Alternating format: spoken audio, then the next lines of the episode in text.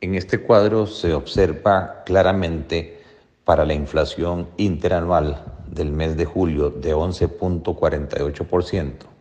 cuáles son los productos que están incidiendo más sobre este incremento de precios. Es posible visualizar que se trata de el transporte por el tema de los combustibles, se trata también de alimentos como los vegetales, el tema de las carnes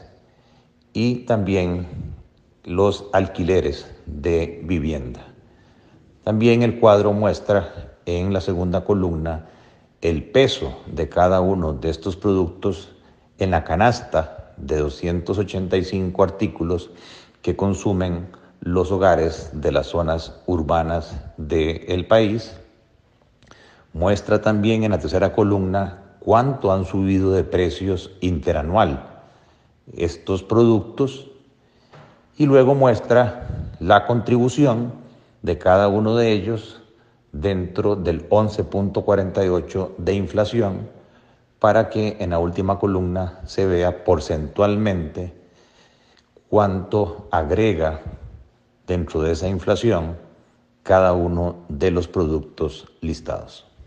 Con esto, desde el punto de vista de política económica, es posible direccionar las políticas de transferencias o de subsidios para que tengan un mayor impacto